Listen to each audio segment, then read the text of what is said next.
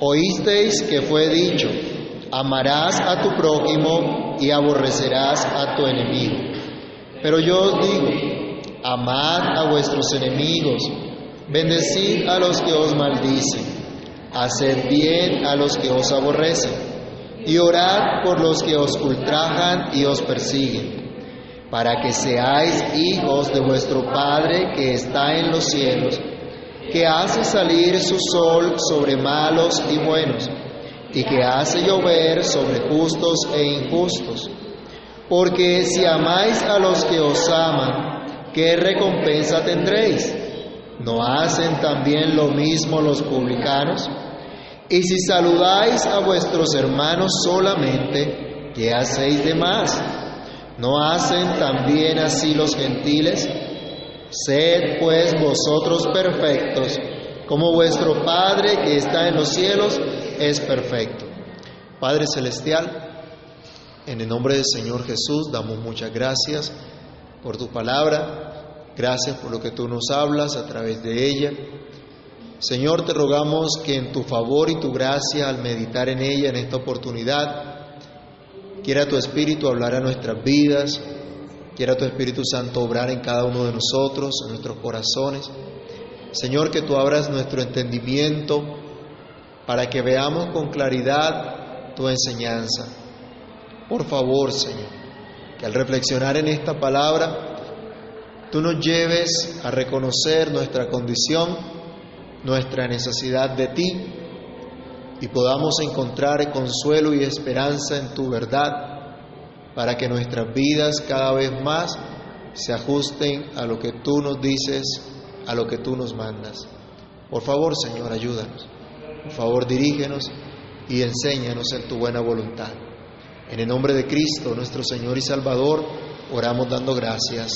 Amén y amén. ¿Pueden tomar asiento, hermanos?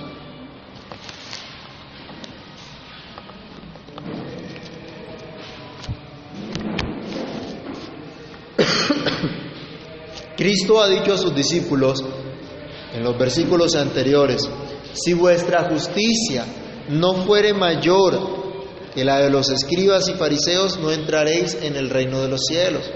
Es decir, sus discípulos necesitaban poseer y actuar con una justicia mayor, diferente a lo que realmente decían tener los escribas y fariseos. Una justicia que era mucho más que un mero formalismo exterior en lugar de una justicia interior.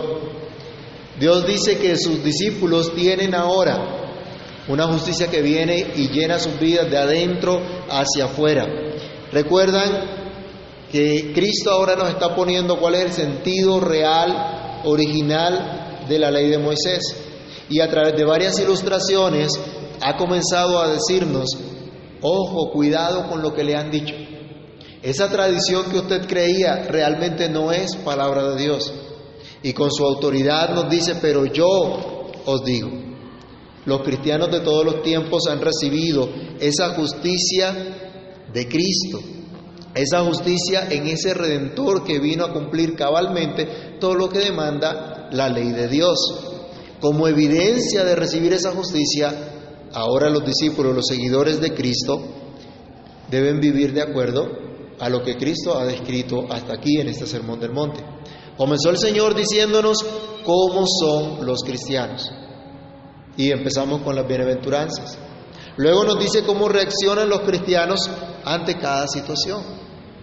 Los cristianos lloran al ver su necesidad de justicia, al ver su necesidad de ser como Cristo, pero encuentran consuelo en el Señor porque Él mismo vino a reconciliarlos. Y entonces ahora los cristianos buscan que otros también sean reconciliados con Dios y se convierten en verdaderos pacificadores. Se gozan aún en medio de las persecuciones, porque el Espíritu de Cristo reposa en ellos. Así entonces el Señor, por medio de seis ilustraciones, da los principios de lo que significa verdadera justicia, no el mero formalismo que tenían los escribas y fariseos, sino la justicia interior que demanda la ley de Dios. Entonces, el Señor nos decía ya en los versículos anteriores acerca de la necesidad de morir a nosotros mismos. La última sección que estudiábamos, el Señor decía, oíste que fue dicho ojo por ojo y diente por diente. Y meditábamos en que esto no quería decir que cada uno podía hacer justicia por su propia mano y que cada uno tenía el derecho de vengarse de las ofensas que hubiese, sino que el cristiano, como aquel que está muriendo cada día a sí mismo, no busca represalias contra las ofensas que recibe. Ahora finaliza el Señor estas ilustraciones diciéndonos nada más y nada menos que debemos amar a nuestros enemigos y ser perfectos como nuestro Padre que está en los cielos es perfecto. Pero ¿cómo puede darse esto? ¿Cómo podemos tener nosotros una justicia que se traduzca en un verdadero amor al prójimo? Comienza en el versículo 47, 43, declarando el Señor el error de la falsa enseñanza que la tradición que había asumido el pueblo estaba siendo cada vez más alejado de la ley de Dios. Él les dice, oísteis que fue dicho, amarás a tu prójimo y aborrecerás a tu enemigo. Cristo aquí está condenando esa tradición. Cristo está condenando esa falsa enseñanza. Porque en ningún lado en la ley de Dios decía esto. En ningún lado en la ley de Dios decía, amarás a tu prójimo y aborrecerás a tu enemigo. Si buscamos con cuidado en las escrituras, no encontramos en ningún lado que Dios nos mande odiar a nadie. Ni siquiera los salmos imprecatorios, esos salmos que usted lee cuando dice, Señor, castígalos por su maldad. O el Seol los tragará vivos a causa de su injusticia, de su maldad. Ni siquiera estos salmos nos están motivando al odio, puesto que lo que dice allí coloca de manifiesto que el impío está actuando injustamente contra el pueblo de Dios, contra Dios mismo, contra su santa ley. Por lo tanto, cuando vemos estos salmos imprecatorios podemos entender que tienen un carácter judicial, porque se está levantando contra Dios, contra el pueblo de Dios, no estamos viendo aquí al salmista diciendo, Señor, aquel que me hizo mal a mí en particular, a ese quiero que tú lo destruyas. Entonces podemos ver ese carácter judicial, aún las maldiciones que profirió Cristo mismo sobre los escribas y fariseos, ¿no? Cuando les dijo que eran ciegos, cuando que eran hipócritas, ciegos, guías de ciegos. Estaba hablando también ese carácter judicial porque ellos eran la autoridad y estaban tergiversando la palabra de Dios.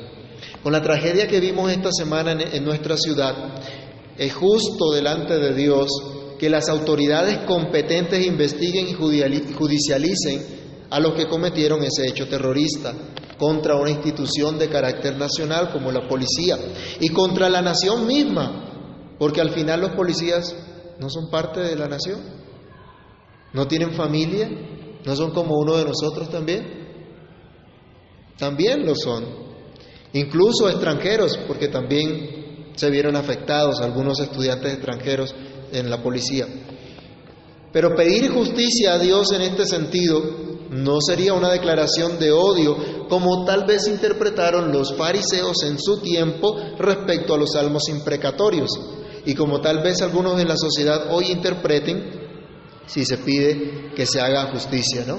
Y salen las banderas políticas. Hoy hay una marcha, no sé si de pronto algunos hermanos se habrían ido para la marcha a, a pedir justicia. Bueno, Cristo señala que se había torcido la enseñanza de la ley, que no era correcto ese dicho de amar al prójimo y aborrecer al enemigo. Nos lleva entonces al sentido original de lo que significa amar al prójimo. Quien quiera que sea el prójimo, el que esté cercano. Entonces aquí el Señor nos está hablando de demostrar el amor hacia nuestro prójimo, no solo a los copartidarios. En este sentido el Señor llama la atención en los versículos inmediatamente anteriores a tener una actitud amorosa, compasiva con todos esto no quiere decir una actitud complaciente y de agradar al que es malo, en virtud de demostrar el amor de Dios, ya sea de nuestro mismo credo o no. Debemos mostrar esa actitud compasiva y de amor. Los escribas y los fariseos llegaron a pensar que solo los judíos eran su prójimo, que solo ese pueblo especial era su prójimo y que solamente aún dentro de ellos mismos los judíos piadosos eran su prójimo. El resto no era nada para ellos y veían de pronto aún a los que no pertenecían al pueblo, a los que no eran judíos, como perros, sin dignidad alguna, desconociendo la dignidad que Dios ha dado a todos los seres humanos por el, simplemente, por el simple hecho de haber sido creados a imagen y semejanza de Dios, olvidando el mandato de amar al extranjero también. Los judíos aborrecían a los extranjeros, pero Dios los había mandado algo diferente. Leamos, por ejemplo, Deuteronomio 10, 19 y Éxodo 23, 9. Veamos lo que dice Deuteronomio 10, 19.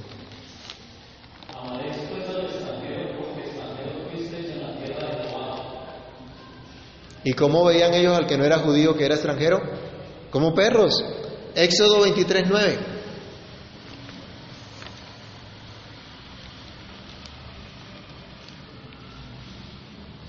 ¿Qué dice?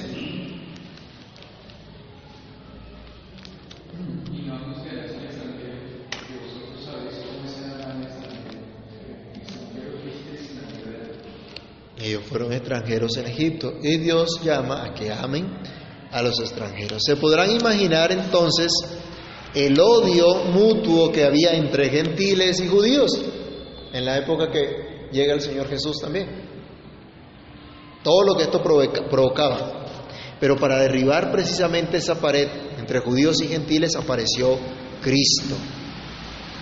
Para derribar esa separación también para enseñarnos cómo manifestar ese amor al prójimo, al que está a nuestro lado, a los que comparten nuestras creencias, pero también a los que no lo, no lo hacen.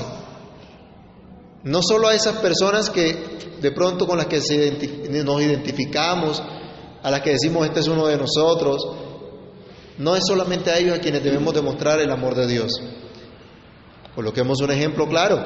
¿Cuántos de nuestros vecinos y resto de nuestros familiares nos acompañan en esta reunión el día de hoy?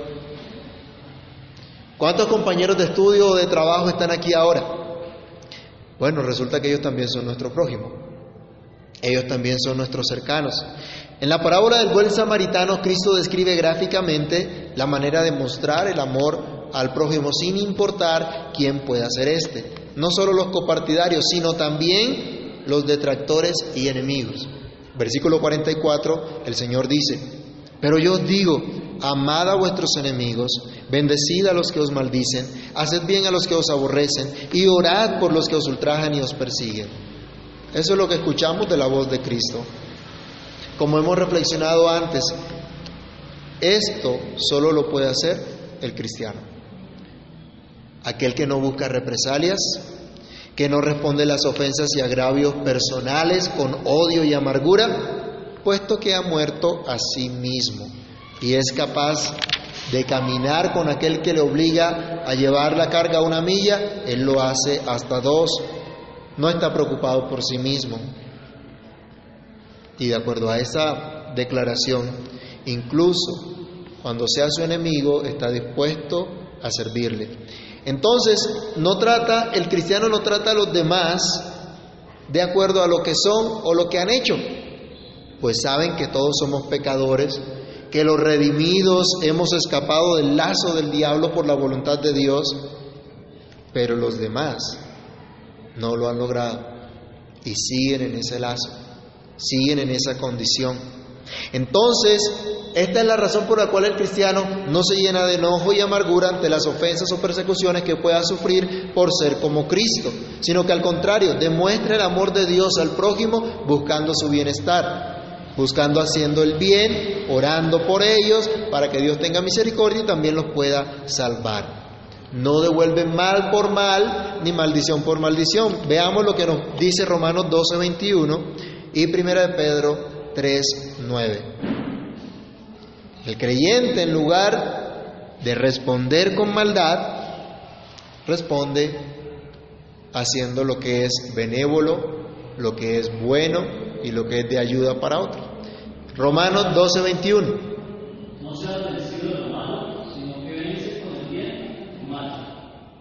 No seas vencido de lo malo, sino vence con el bien el mal. Eso es lo que está en el creyente, vencer el mal haciendo el bien, practicando el bien. En el mismo sentido, primera de Pedro 3:9 nos llama a bendecir a todos. ¿Qué dice primera de Pedro 3:9? no devolviendo mal por mal, ni maldición por maldición, sino por el contrario, bendiciendo, sabiendo que fuisteis llamados para que heredaseis bendición. ¿A cuántos lo han maldecido? ¿De cuántos han hablado mal? ¿Cómo respondemos? El cristiano, dice acá Pedro, no responde mal por mal ni maldición por maldición, sino al contrario, bendiciendo. Y bendiciendo no es simplemente eh, proferir una palabra, como dicen algunos, de bendición. eh, yo te bendigo. No, no es decir yo te bendigo. Es hablar bien, es desear el bien y procurar el bien para esa persona. Es no desacreditar a alguien, así sea bien malo, así sea terrible. Es buscar su bienestar.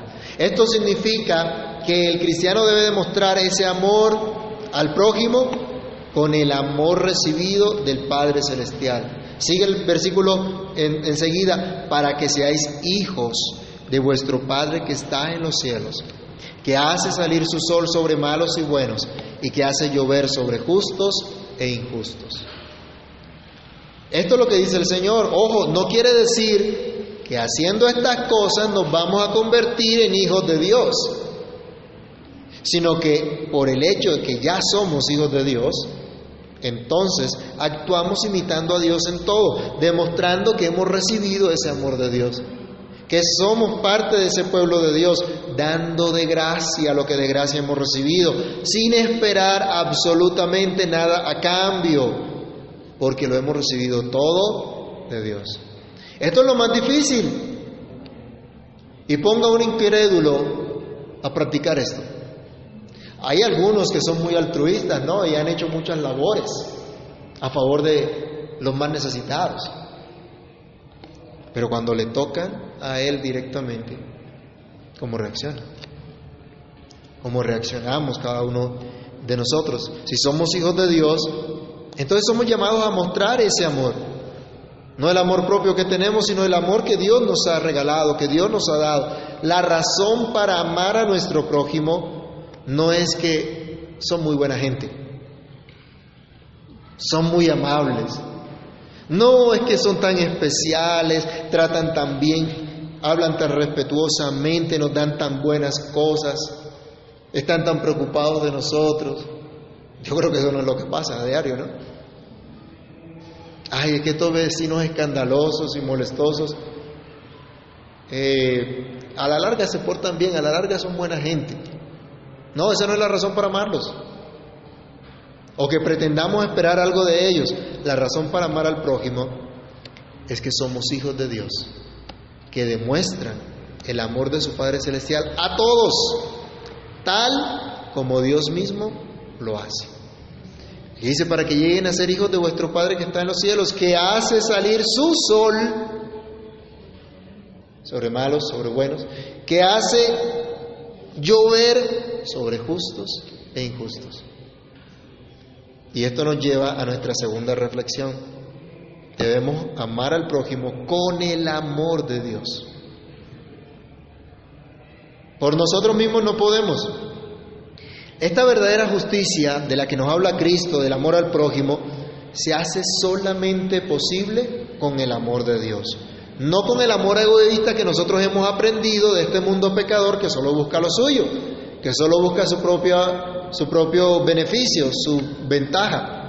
No con ese amor idealista o sentimentalista de las novelas o de las ideologías de paz y amor y tolerancia que tanto nos venden los medios de comunicación y la psicología de nuestros tiempos.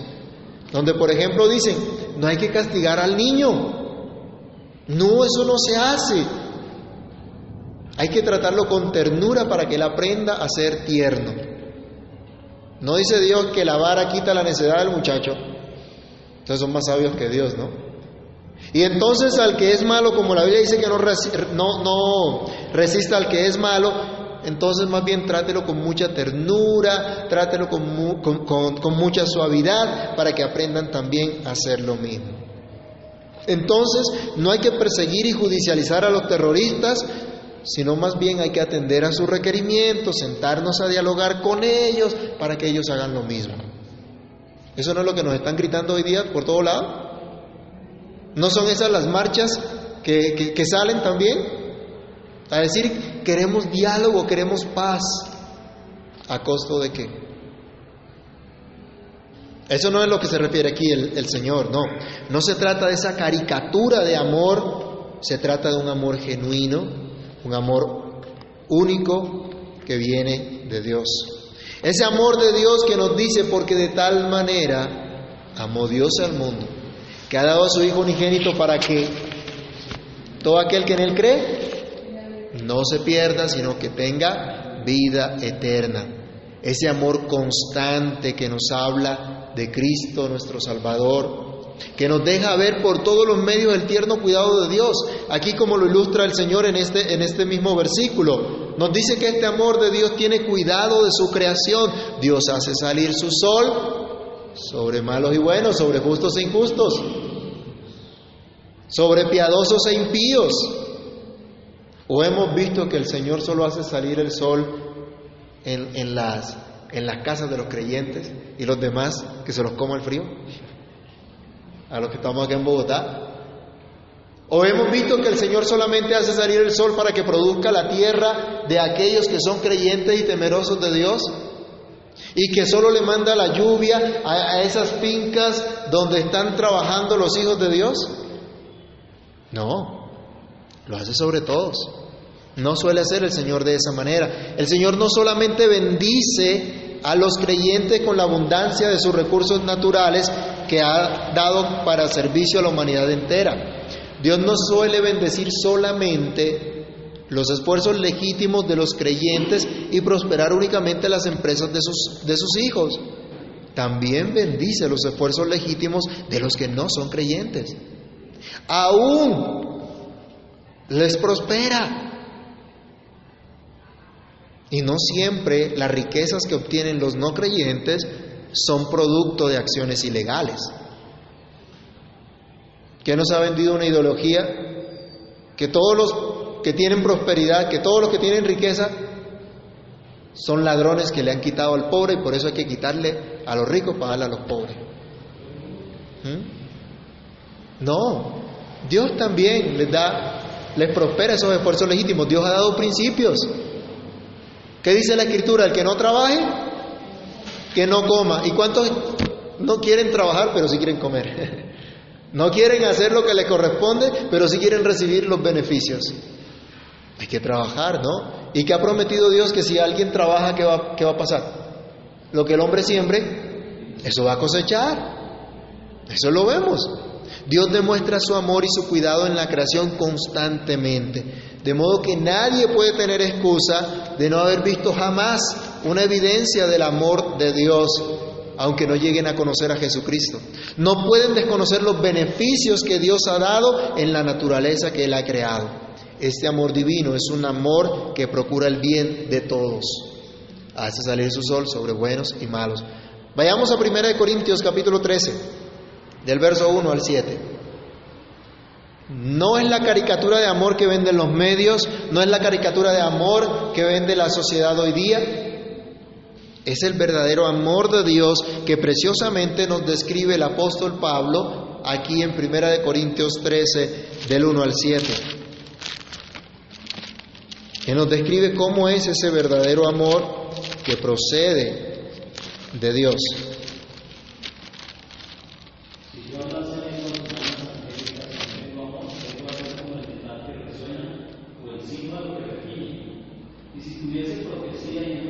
todos los misterios y toda la ciencia, si tuviese toda la fe,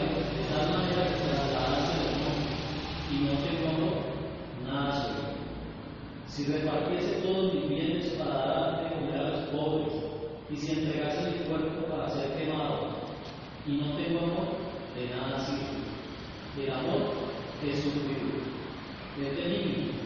El amor no tiene envidia, el amor no es gracioso, no se envanece, no hace nada indebido, no busca lo suyo, no se irrita, no guarda rencor, no se goza de la justicia, más se goza de la verdad. Todo lo sufre, todo lo cree, todo lo espera, todo lo soporta. El salmista, en el Salmo número 104, también describe este amor de Dios. Y se deja ver este amor de Dios en su providencia, en su cuidado, en toda la creación. El Salmo 104 nos habla de cómo Dios cuida toda la creación, cómo Dios provee el sustento a los animales, a los hombres, cómo cuida absolutamente todo lo que Él ha creado. Leamos el Salmo 104, especialmente el versículo 24. Salmo 104, verso 24.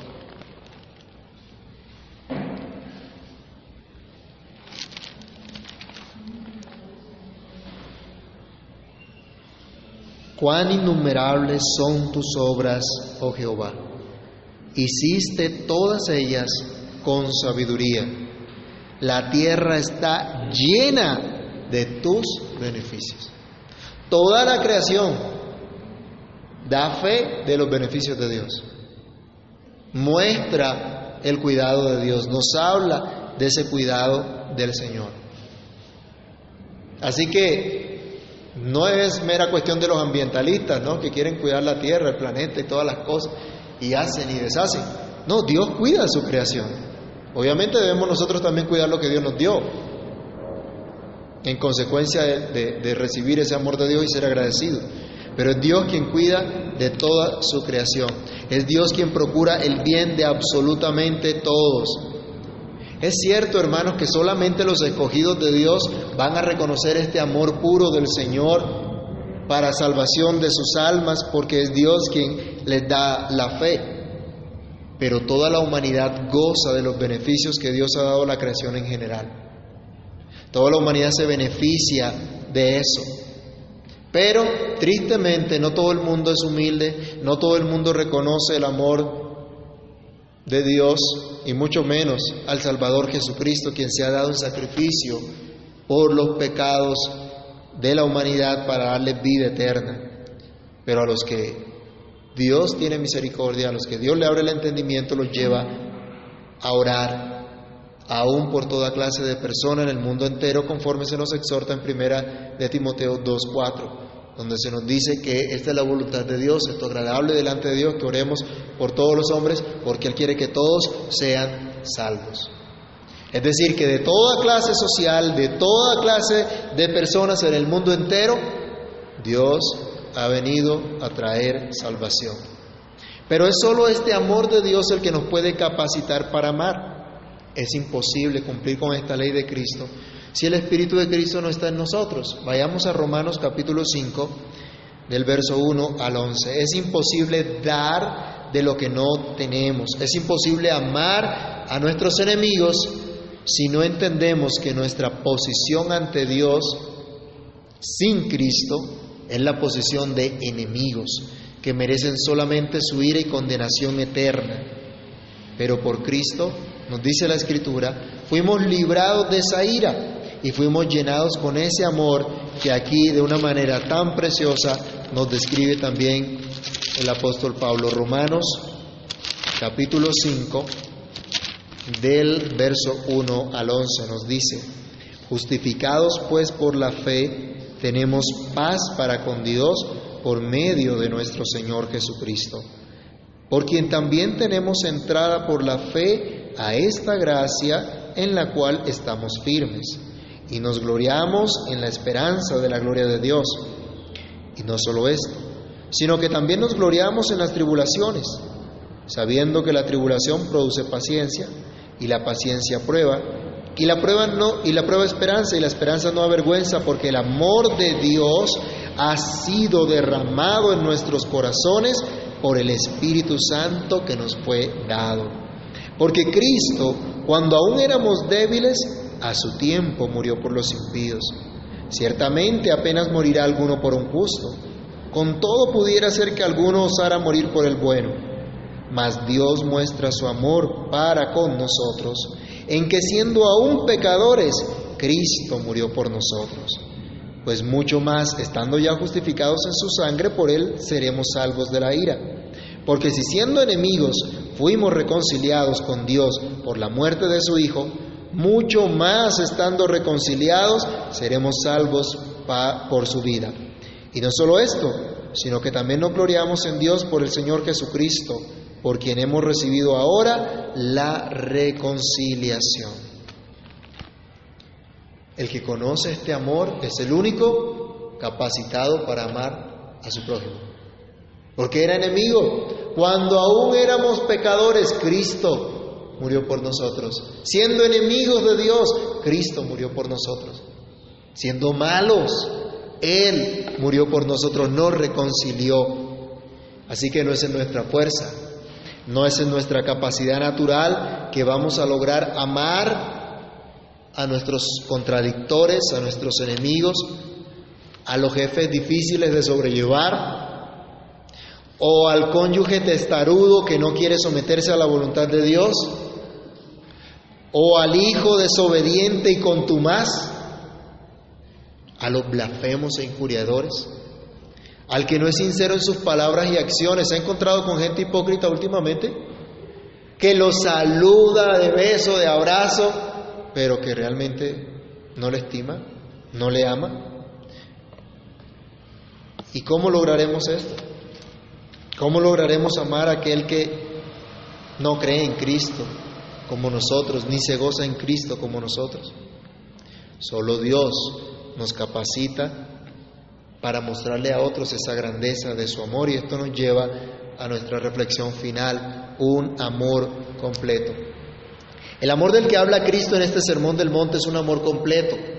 Es un amor que no es a medias, no es la caricatura del amor de la que hemos hablado. Es un amor completo, perfecto, como es Él la fuente de ese amor. Cristo nos manda amar al prójimo con el amor del Padre Celestial, demostrar un verdadero amor que va más allá de lo externo, más allá de meras acciones físicas como no matar, como no caer en inmoralidad sexual, no destruyendo a los demás con palabras que proferimos, de acuerdo a las ilustraciones que recibimos en los versículos anteriores. Va más allá aún del mero compañerismo o simpatía que podamos tener por algunas personas, sino que se trata de un amor genuino, que busca siempre el bienestar del, del otro, aunque no sea como uno de nosotros aunque sean enemigos aún. Cristo dice, porque si amáis a los que os aman, ¿qué recompensa tendréis? ¿No hacen también lo mismo los publicanos? Aquellos que eran rechazados por el pueblo judío, porque siendo judíos eran cobradores de impuestos, los veían como explotadores, dice el Señor, si estos hacen lo mismo y ustedes se dedican solamente a amar a aquellas personas que les agradan, que les caen bien, pues están haciendo lo mismo que hacen los publicanos. Ustedes no están haciendo absolutamente nada de más. La misma gente que manifiesta odio unos hacia otros tiene un círculo de personas a las cuales ama. ¿O ustedes no creen que estos terroristas que hicieron esto no tenían un círculo al cual quisieran proteger y cuidar? Los narcotraficantes de décadas anteriores no protegían a su familia, no procuraban, entre comillas, darle lo mejor a su familia, pero cometían acciones terribles contra toda la sociedad. Dice el Señor, si ellos hacen eso y ustedes solamente aman a un círculo pequeño, ¿qué hacen de más? Si nos limitamos a mostrar el amor de Dios solamente a la gente que nos agrada, no hay nada en nosotros que marque una diferencia, que manifieste al mundo que Dios está en nosotros, ¿Qué verán de diferente en nosotros? Cristo nos llama a ser diferentes y mostrar un amor diferente, un amor completo, un amor perfecto, como es el amor de Dios, que va más allá también de la mera cortesía y el respeto. Cristo dice, y si saludáis a vuestros hermanos solamente, ¿qué hacéis de más? ¿No hacen también así los gentiles? Los fariseos se escandalizaban de poder de pronto sentarse a la mesa con un no judío. Eso era terrible para ellos, sentarse a la mesa con un incircunciso. Y algunos dirían, bueno, no hay que contaminarse con los incrédulos, ¿no? Ni siquiera hablarles. Eso no es lo que nos dice la Escritura. ¿Será que nosotros podemos llegar a saludar al vecino, al familiar incómodo, hablar con cortesía y respeto al que es irrespetuoso y arrogante? A eso nos llama el Señor. ¿O solamente lo hacemos con aquellos que nos agradan?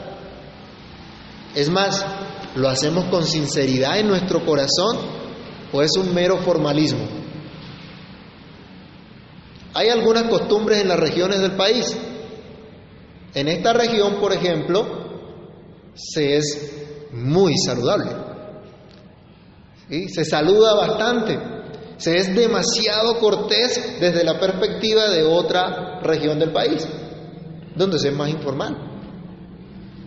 Donde es que donde para pedir un favor se dice, hey, ayúdame con esto, o ven, ve, haz esto. En cambio acá se dice, ¿me puedes hacer el grande favor? Y hay esas, esas diferencias. Pero hay simplemente reglas de cortesía que se siguen en uno y otro lado. Pero a veces esto es mero formalismo. No se queda, no, no, no pasa de allá, no hay sinceridad realmente en el corazón. Y a veces se tiene un mero formalismo solo para que los demás vean que somos educados, que somos morales, que somos tolerantes, pero en realidad estamos considerando la dignidad del otro por el hecho de ser creados a la imagen de Dios. O más bien consideramos nuestra reputación y bienestar.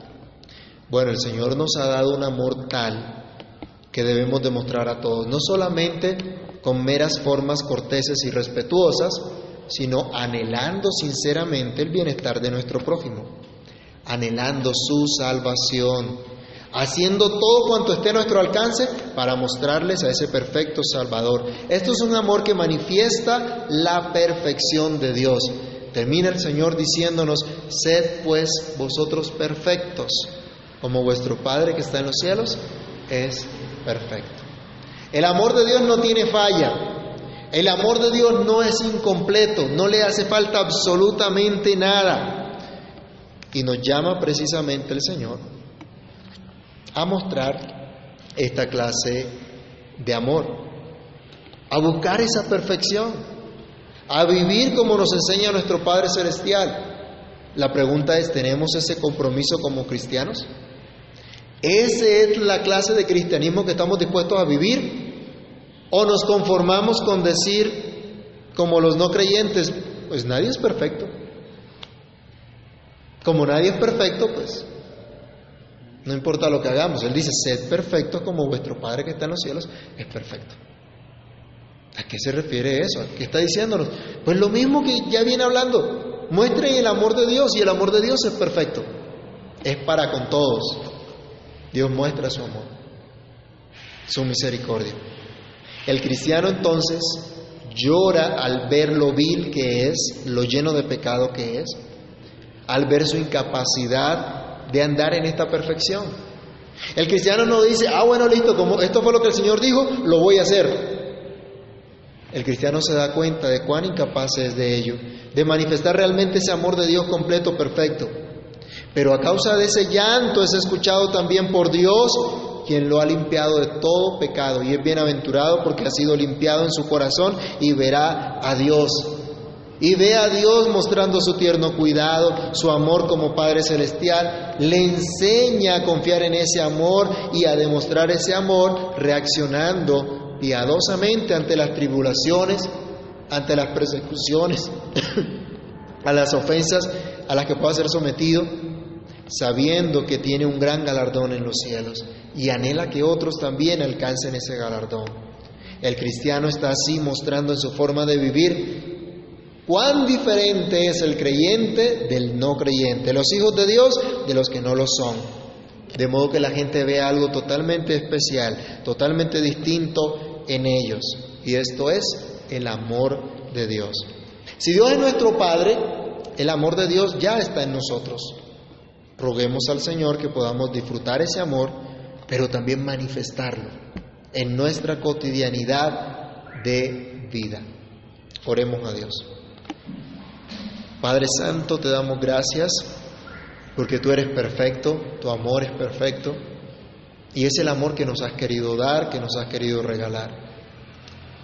Señor, te pedimos misericordia para que podamos nosotros comprender la magnitud de tu amor y aprendamos a manifestarlo, no solamente a las personas que son cercanas a nosotros o que comparten nuestra fe, sino a todos los que tú colocas a nuestro alrededor, Señor, para que puedan ver algo distinto en nosotros, para que puedan ver la grandeza de tu gracia y de tu misericordia. Por favor, ayúdanos, Señor. Por favor, capacítanos y encamínanos en tu buena voluntad. Señor, sin ti nada podemos hacer.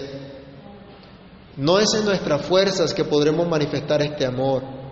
Ayúdanos para no caer en el engaño del mundo, en la caricatura de amor de la que habla el mundo. Permítenos comprender que el llamado que tenemos es a manifestar el amor con el cual tú nos has amado. Ese amor que nos has dado en Cristo, que has derramado en nuestros corazones por tu Espíritu Santo que nos has dado. Ayúdanos, Señor, en los momentos difíciles. Ayúdanos, Señor, en los momentos desagradables. Cuando tenemos una respuesta desagradable, una actitud desagradable de otros para con nosotros, Señor, danos la gracia de responder con amabilidad, de tratar, Señor, con amabilidad, con amor, no por un mero formalismo, no por guardar una apariencia, sino sinceramente al considerar, Señor, los que están sin ti, los que no te conocen, o aún, Señor, de aquellos que no, que ya hacen parte de tu pueblo, de tu iglesia, pero que aún tú sigues trabajando en sus vidas, trabajando en sus corazones. Señor, ayúdanos a entender que es solo por tu gracia que estamos delante de ti y que tú nos amas porque así te ha placido, no porque hay algo muy especial en nosotros, Señor, de nuestra naturaleza. Es solo porque tú has querido derramar tu amor en nuestras vidas. Danos la gracia de manifestar ese amor y que otros se den cuenta que ese amor tuyo vive realmente en nosotros. Ayúdanos en medio de cada situación que afrontamos a vivir para la gloria de tu nombre, a recordar cuánto nos has amado, Señor, y cuán necesitado está el mundo del verdadero amor de Cristo. Que lo proclamemos, que lo anunciemos, no solo con nuestras palabras, sino con nuestros hechos, con nuestras actitudes, con nuestra vida cotidiana. En el nombre de Cristo Jesús, oramos dándote muchísimas gracias. Amén.